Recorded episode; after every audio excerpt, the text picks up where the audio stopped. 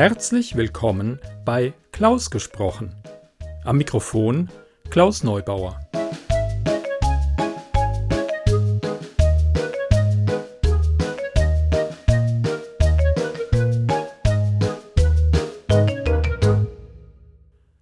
Hallo, die Corona-Pandemie dauert immer noch an, zumindest zur Zeit dieser Aufnahme. Und äh, irgendwie gibt es zwar schöne, dramatische Geschichten, aber ich, ähm, naja, irgendwie möchte man in solchen Zeiten doch flüchten, träumen und vielleicht ein Märchen hören. Deswegen habe ich einen schon lange vorbereiteten Text von Oscar Wilde aus dem Archiv gezogen, ähm, damit es euch nicht so ergeht wie der Wasserratte, warne ich euch gleich vorweg. Die Geschichte hat eine Moral.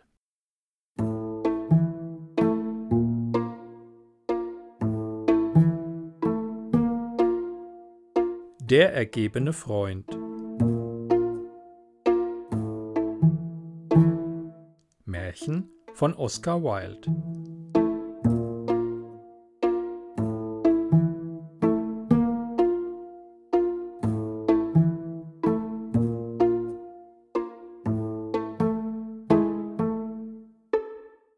Eines Morgens steckte die alte Wasserratte ihren Kopf aus ihrem Loch. Sie hatte glänzende Perlaugen und steife graue Schnurrhaare, und ihr Schwanz war wie ein langes Stück schwarzen Kautschuks. Die kleinen Entchen, die in dem Teich umherschwammen, sahen ganz wie eine Herde gelber Kanarienvögel aus, und ihre Mutter, die ganz weiß war mit schönen roten Füßen, versuchte sie zu lehren, wie man im Wasser auf dem Kopfe steht. Ihr werdet nie zur besten Gesellschaft zählen, ehe ihr nicht auf euren Köpfen stehen könnt, wiederholte sie ihnen fortwährend, und immer wieder zeigte sie ihnen, wie es gemacht wurde. Aber die kleinen Entchen gaben nicht Acht auf sie. Sie waren so jung, dass sie nicht wussten, welch ein Vorzug es ist, überhaupt zur Gesellschaft zu zählen. Was für ungehorsame Kinder! rief die alte Wasserratte. Sie verdienten wirklich ertränkt zu werden. Oh, nicht doch, antwortete die Ente. Jeder muss einmal anfangen, und Eltern können nicht geduldig genug sein. Ach, ich verstehe nichts von den Gefühlen der Eltern, sagte die Wasserratte. Ich bin kein Familienvater. Ich habe überhaupt nie geheiratet und denke auch gar nicht daran. Liebe ist in ihrer Art eine schöne Sache, aber Freundschaft steht viel höher. Wahrhaftig, ich kenne nichts in der Welt, das edler oder seltener wäre als eine ergebene Freundschaft. Und was ist dann bitte Ihre Ansicht über die Pflichten eines ergebenen Freundes? fragte ein grüner Hänfling, der dicht dabei auf einem Weidenbaum saß und die Unterhaltung mit angehört hatte. Ja, das möchte ich auch gerne wissen, sagte die Ente, und sie schwamm davon zum Ende des Teichs, wo sie sich auf den Kopf stellte um ihren Kindern ein gutes Beispiel zu geben. Was für eine törichte Frage, schrie die Wasserratte. Ich muss erwarten, dass mein ergebener Freund mir natürlich ergeben ist. Und was würden Sie zum Entgelt tun? fragte der kleine Vogel, indem er sich auf einen silbrigen Zweig schwang und mit seinen winzigen Flügeln schlug. Äh, ich verstehe Sie nicht, antwortete die Wasserratte. Ich will Ihnen eine Geschichte über das Thema erzählen, sagte der Hänfling. Handelt die Geschichte von mir? fragte die Wasserratte. Wenn ja, dann will ich gerne zuhören, denn Dichtung liebe ich sehr. Sie lässt sich auf sie beziehen, antwortete der Hänfling, und er flog herab, ließ sich am Ufer nieder und erzählte die Geschichte vom ergebenen Freund. Es war einmal, begann der Hänfling, ein rechtschaffener kleiner Bursche namens Hans. War er eine hervorragende Persönlichkeit? fragte die Wasserratte. Nein, antwortete der Hänfling.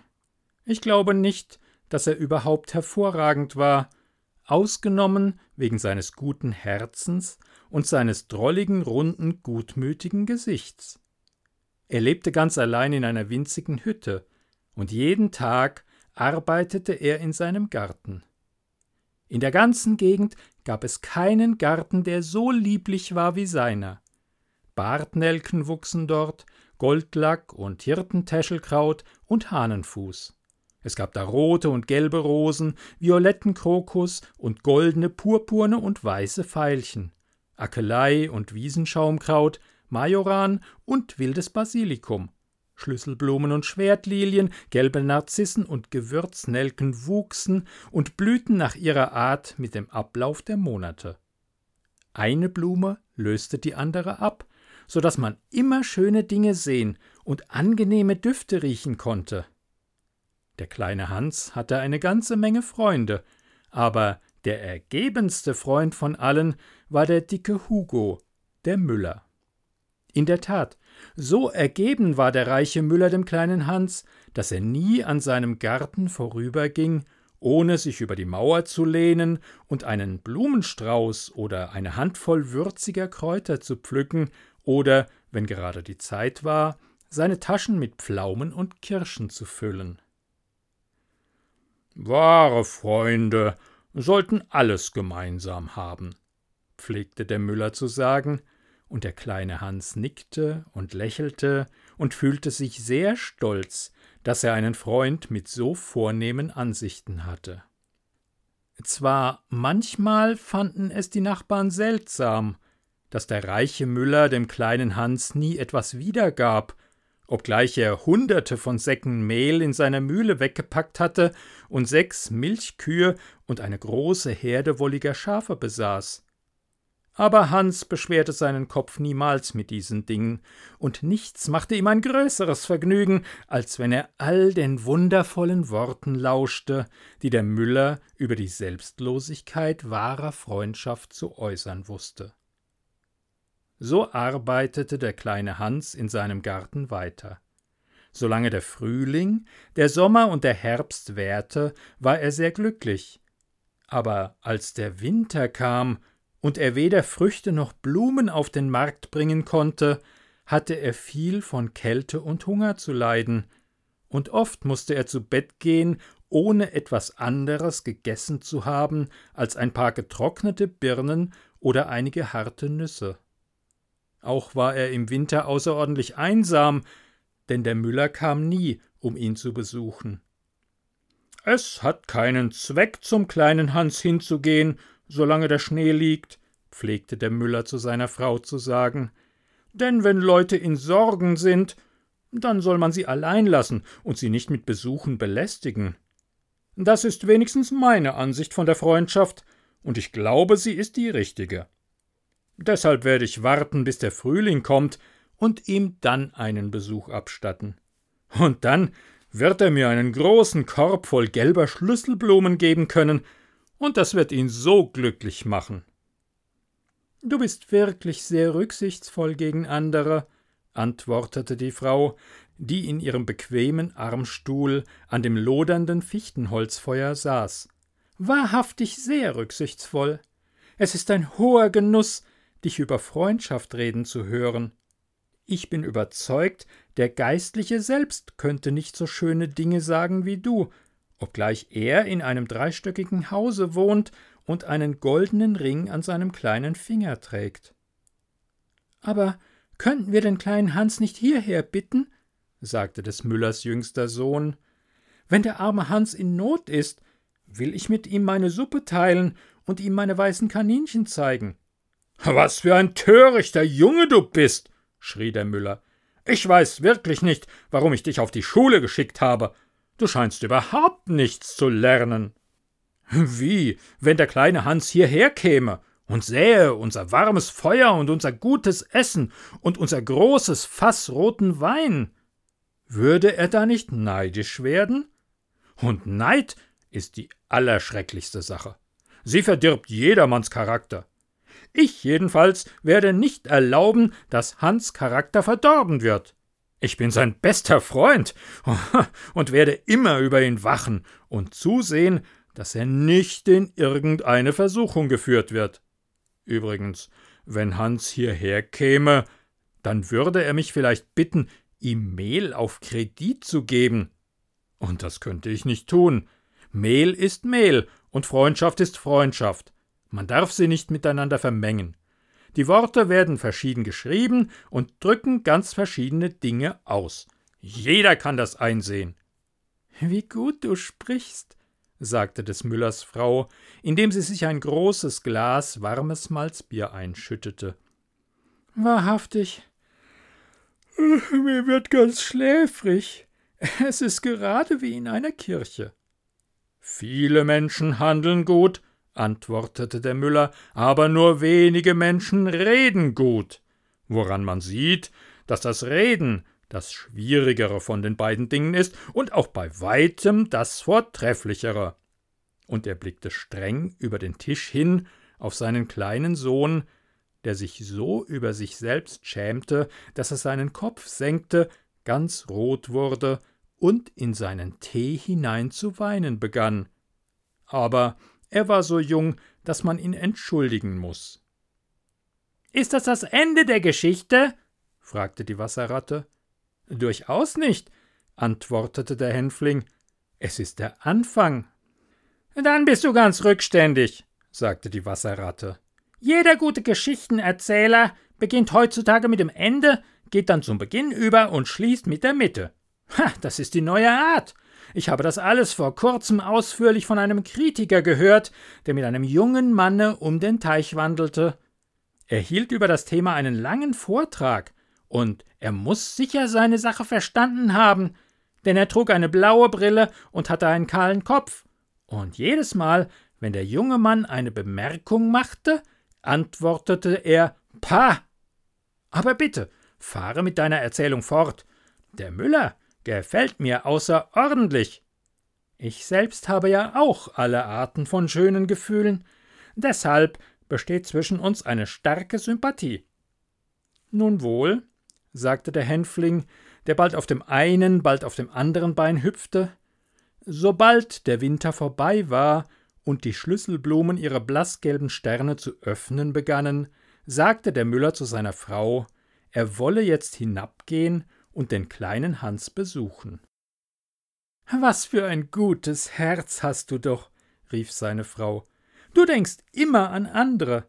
Und vergiss nicht, den großen Korb mitzunehmen für die Blumen. Da band der Müller die Flügel der Windmühle mit einer großen eisernen Kette fest und ging mit dem Korb im Arm den Hügel hinab. Guten Morgen, kleiner Hans, sagte der Müller. Guten Morgen, sagte Hans, indem er sich auf seinen Spaten stützte und von einem Ohr zum andern lachte. Und wie ist es dir den ganzen Winter durch ergangen? fragte der Müller. Ja, wahrhaftig, rief Hans.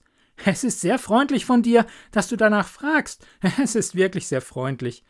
Ich habe leider eine sehr schlimme Zeit gehabt, aber jetzt ist der Frühling gekommen und ich bin ganz glücklich und alle meine Blumen gedeihen herrlich.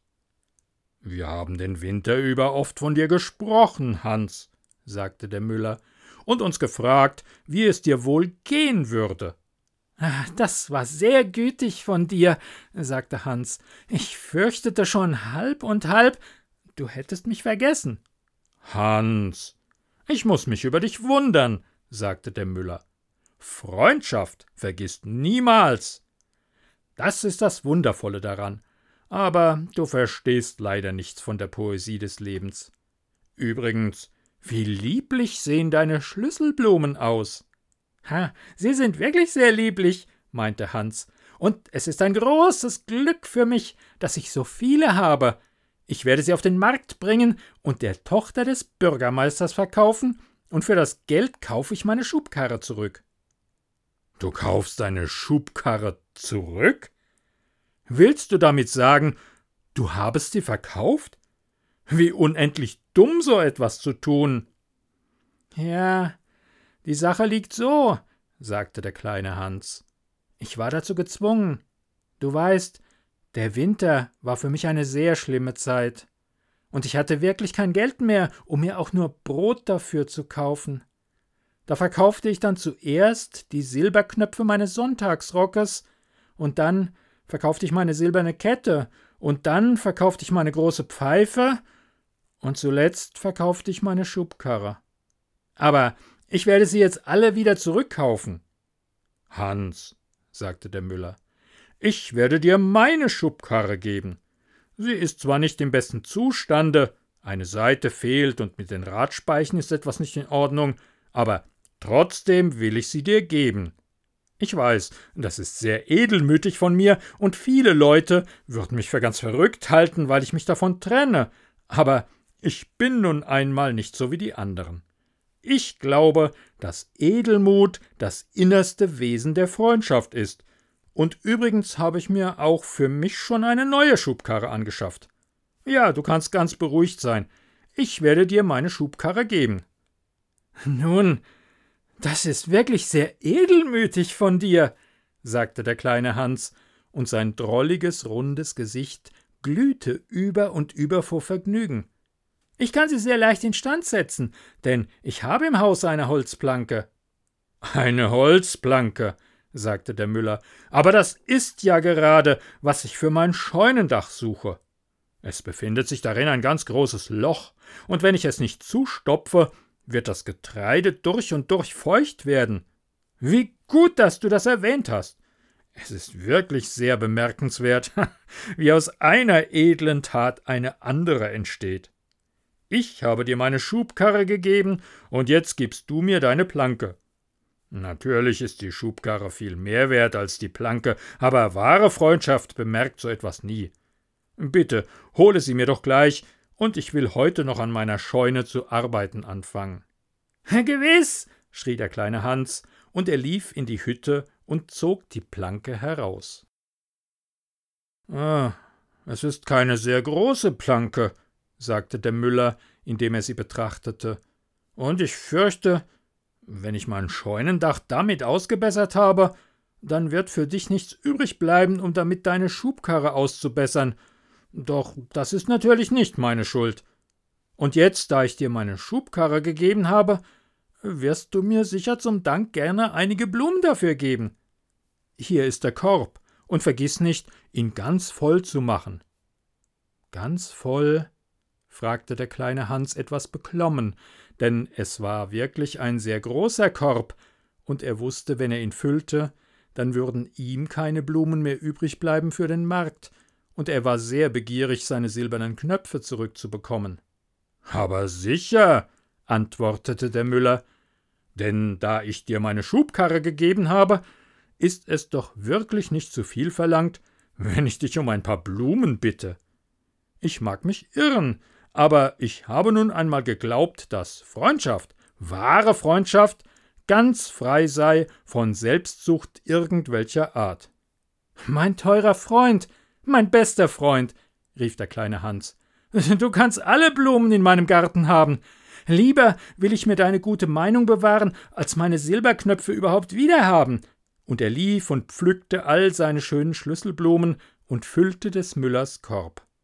Leb wohl, kleiner Hans, sagte der Müller und ging mit der Planke auf seiner Schulter und dem großen Korb in seiner Hand den Hügel hinauf.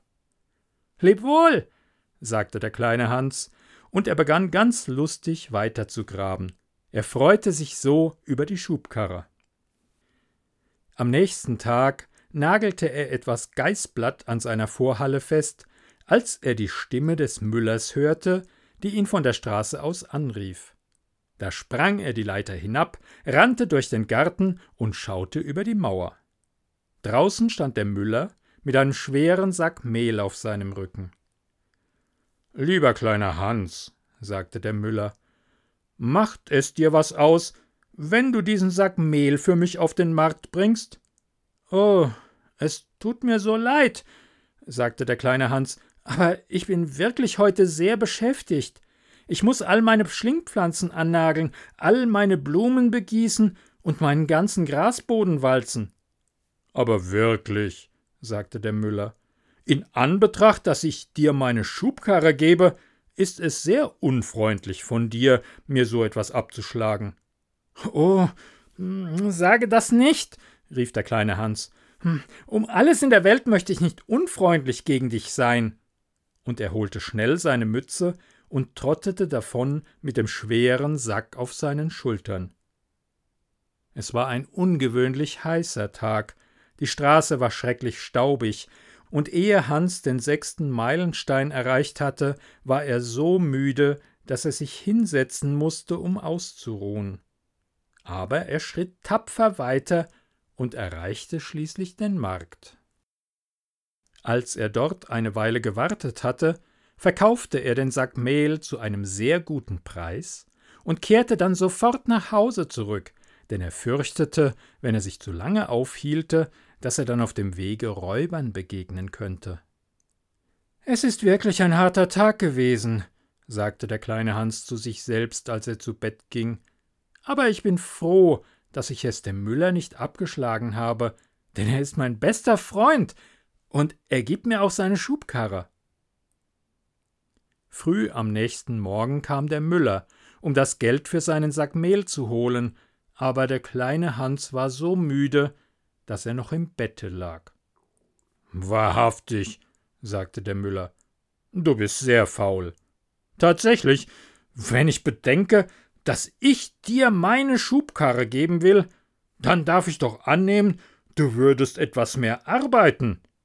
Müßiggang ist eine schwere Sünde, und ich liebe es sicherlich nicht, wenn einer meiner Freunde müßig oder träge ist.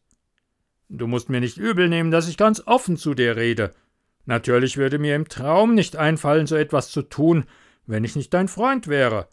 Aber was hat man von der Freundschaft, wenn man nicht offen seine Meinung sagen darf? Jeder kann liebenswürdige Bemerkungen machen, schmeicheln und zu gefallen versuchen, aber ein wahrer Freund sagt immer unangenehme Dinge und macht sich nichts daraus, wenn er den anderen verletzt. Ja, wenn er ein wirklich echter Freund ist, dann tut er das sogar lieber, denn er weiß, dass er damit etwas Gutes tut. Es tut mir sehr leid, sagte der kleine Hans, indem er sich die Augen rieb und seine Nachtmütze abnahm. Aber ich war so müde, dass ich absichtlich noch etwas im Bette liegen blieb, um dem Gesang der Vögel zu lauschen. Weißt du, dass ich immer viel besser arbeite, wenn ich die Vögel habe singen gehört? Ja, das freut mich, sagte der Müller, indem er dem kleinen Hans auf den Rücken klopfte, äh, denn ich möchte, dass du, sobald du angezogen bist, zur Mühle heraufkommst und mir mein Scheunendach ausbesserst. Der arme kleine Hans war sehr besorgt, in seinen Garten zu kommen und dort zu arbeiten, denn seine Blumen waren zwei Tage nicht begossen worden, aber er wollte dem Müller nichts abschlagen, denn er war doch solch ein guter Freund von ihm. Würdest du es für unfreundlich halten, wenn ich sagte, ich wäre beschäftigt? fragte er mit scheuer und ängstlicher Stimme. In der Tat, antwortete der Müller. Ich glaube nicht sehr viel von dir verlangt zu haben, wenn ich bedenke, dass ich dir doch meine Schubkarre gebe. Aber natürlich, wenn du dich weigerst, gehe ich und tue es selbst. Oh, auf keinen Fall! schrie der kleine Hans, und er sprang aus dem Bett, zog sich an und ging zur Scheune hinauf. Er arbeitete dort den ganzen Tag bis zum Sonnenuntergang, und bei Sonnenuntergang kam der Müller, um zu sehen, wie er vorwärts käme. Hast du jetzt das Loch in dem Dach ausgebessert, kleiner Hans? rief der Müller mit munterer Stimme. Es ist völlig ausgebessert, antwortete der kleine Hans und stieg die Leiter hinab. Ah, sagte der Müller, es ist doch keine Arbeit so angenehm wie die, die man für andere tut. Es ist sicher ein großer Vorzug, dich sprechen zu hören, antwortete der kleine Hans, indem er sich hinsetzte und die Stirn wischte. Ein wirklich großer Vorzug, aber ich fürchte, ich werde wohl nie so schöne Gedanken haben wie du. Oh, Sie werden dir schon kommen, sagte der Müller. Aber du musst dir mehr Mühe geben. Jetzt hast du nur die Praxis der Freundschaft. Eines Tages wirst du auch die Theorie haben. Glaubst du wirklich, dass ich sie erlange? fragte der kleine Hans. Ich zweifle nicht daran, antwortete der Müller. Aber jetzt, da du das Dach ausgebessert hast, tust du gut, nach Hause zu gehen und dich auszuruhen, denn ich möchte, dass du morgen meine Schafe auf die Berge triebest. Der arme kleine Hans fürchtete sich, etwas hierzu zu sagen, und früh am nächsten Morgen brachte der Müller seine Schafe nach der Hütte, und Hans brach mit ihnen nach den Bergen auf. Er brauchte den ganzen Tag, um dorthin und wieder zurückzukommen, und als er zu Hause war, war er so müde, dass er auf seinem Stuhl einschlief und erst am hellen Tag wieder aufwachte. Wie herrlich wird es heute in meinem Garten sein, sagte er, und er begann sofort zu arbeiten. Aber irgendwie kam er nie dazu, im geringsten nach seinen Blumen zu sehen, denn sein Freund, der Müller, sprach jeden Augenblick bei ihm vor und hatte weite Gänge für ihn, oder er holte ihn zur Hilfe in die Mühle. Der kleine Hans war manchmal recht betrübt, da er fürchtete, die Blumen dächten, er hätte sie vergessen, aber er tröstete sich mit der Erwägung, dass der Müller sein bester Freund sei. Übrigens, pflegte er zu sagen, er gibt mir ja auch seine Schubkarre, und das ist ein Akt reinen Edelmuts. So arbeitete denn der kleine Hans weiter für den Müller und der Müller sagte schöne Dinge aller Art über die Freundschaft, die Hans in ein Notizbuch schrieb und nachts zu lesen pflegte, denn er war ein sehr guter Schüler. Nun geschah es, dass der kleine Hans eines Abends an seinem Herd saß, als ein lautes Pochen an die Tür kam. Es war eine äußerst wilde Nacht, und der Sturm blies und brüllte so schrecklich um das Haus, dass Hans zuerst dachte, es sei nur das Wetter gewesen. Aber da kam ein zweites Pochen und dann ein drittes, lauter als die beiden anderen. Es ist ein armer Wandersmann, sagte sich der kleine Hans, als er zur Türe lief. Da stand der Müller mit einer Laterne in einer Hand und einem schweren Stock in der andern. Lieber kleiner Hans, rief der Müller, ich bin in großer Sorge. Mein kleiner Junge, mein kleiner Junge ist eine Leiter hinabgefallen und hat sich verletzt, so dass ich zum Doktor muss. Aber er wohnt so weit weg, und es ist solch eine schlimme Nacht, dass es mir gerade einfiel, es würde wohl viel besser sein, wenn du an meiner Stelle hingingest. Du weißt, ich gebe dir meine Schubkarre, und darum ist es nicht mehr als recht, wenn du dafür auch etwas für mich tust. Gewiss, rief der kleine Hans. Ich betrachte es sogar als eine Auszeichnung, dass du zu mir kommst, und will sofort aufbrechen. Aber du musst mir deine Laterne leihen, denn die Nacht ist so dunkel, dass ich fürchte, in den Graben zu fallen. Es tut mir sehr leid, antwortete der Müller, aber es ist meine neue Laterne, und es würde für mich ein großer Verlust sein, wenn ihr etwas zustieße. Oh, das hat nichts zu sagen. Es wird auch so gehen, rief der kleine Hans, und er nahm seinen schweren Pelzmantel und seine warme rote Mütze von der Wand, band ein Tuch um seinen Hals und marschierte los. Was für ein schrecklicher Sturm wehte draußen. Die Nacht war so finster, dass der kleine Hans kaum sehen konnte, und der Wind war so stark, dass er mit Mühe stehen konnte. Trotzdem hatte er guten Mut, und nachdem er drei Stunden marschiert war, langte er an des Doktors Haus an und klopfte an die Türe. Wer ist da? rief der Doktor, indem er den Kopf aus dem Fenster seines Schlafzimmers steckte. Der kleine Hans, Doktor, was willst du, kleiner Hans? Des Müllers Sohn ist von der Leiter gefallen und hat sich verletzt, und der Müller möchte, dass Sie sofort zu ihm hinkämen. Gewiss, sagte der Doktor, und er ließ sein Pferd satteln, zog seine schweren Stiefel an, nahm seine Laterne und kam herab. Dann ritt er fort in der Richtung nach des Müllers Haus, und der kleine Hans trottete hinter ihm her. Aber der Sturm wurde schlimmer und schlimmer, der Regen fiel in Strömen, und der kleine Hans konnte nicht sehen, wo er ging, noch mit dem Pferde Schritt halten. Schließlich kam er vom Weg ab und verlor sich auf das Moor, was ein sehr gefährlicher Platz war.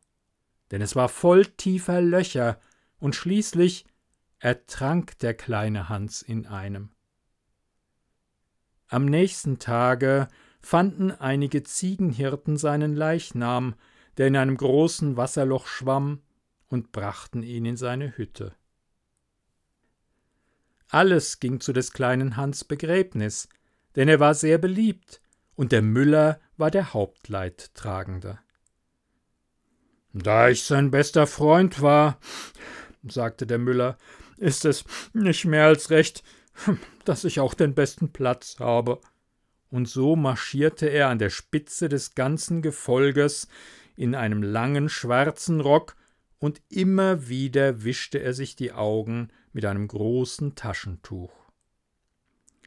Der kleine Hans ist sicher für uns alle ein großer Verlust, sagte der Hufschmied, als das Begräbnis vorbei war und sie alle gemütlich in der Schenke saßen, gewürzten Wein tranken und süßen Kuchen aßen. Jedenfalls ein großer Verlust für mich, antwortete der Müller. Ach ja, ich hatte ihm meine Schubkarre schon so gut wie geschenkt. Und jetzt weiß ich wirklich nicht, was ich mit dir anfangen soll. Sie ist mir zu Hause sehr im Wege und dabei in einem so schlechten Zustande, dass ich überhaupt nichts dafür bekomme, wenn ich sie verkaufe. Ich werde mich gewiss hüten, noch einmal etwas vorzugeben. Man hat immer nur Schaden, wenn man edelmütig ist. Nun? fragte die Wasserratte nach einer langen Pause. Nun, das ist der Schluss, sagte der Hänfling. Aber was ist denn aus dem Müller geworden? fragte die Wasserratte. Oh, das weiß ich wirklich nicht, antwortete der Hänfling, und es interessiert mich auch sicherlich nicht. Ha, damit verraten Sie deutlich, dass Sie kein Gefühl im Charakter haben, sagte die Wasserratte. Ich fürchte, Sie verstehen nicht ganz die Moral der Geschichte, bemerkte der Hänfling. Was verstehe ich nicht? schrie die Wasserratte. Die Moral. Wollen Sie damit sagen, dass die Geschichte eine Moral hat? Natürlich, antwortete der Hänfling. Nun wahrhaftig, sagte die Wasserratte und wurde sehr böse. Das hätten Sie mir sagen sollen, bevor Sie begannen, denn wenn Sie das getan hätten, dann würde ich Sie sicherlich nicht angehört haben, oder höchstens hätte ich Pah gesagt, wie der Kritiker. Übrigens kann ich das jetzt auch noch tun. Und so schrie sie Pah, so laut sie konnte, wedelte mit dem Schwanz und verschwand wieder in ihrer Höhle. Haben Sie eigentlich die Wasserratte gern? fragte die Ente, die einige Minuten später herangerudert kam. Sie hat sehr viele gute Seiten, aber ich für meinen Teil fühle nun einmal wie eine Mutter, und ich kann nie einen eingefleischten Junggesellen ansehen, ohne dass mir die Tränen in die Augen kommen. Ich fürchte sehr, dass ich Sie gekränkt habe, antwortete der Hänfling. Ich erzählte ihr nämlich eine Geschichte mit einer Moral. Oh, das ist immer eine sehr gefährliche Sache, sagte die Ente, und darin kann man ihr nur beipflichten.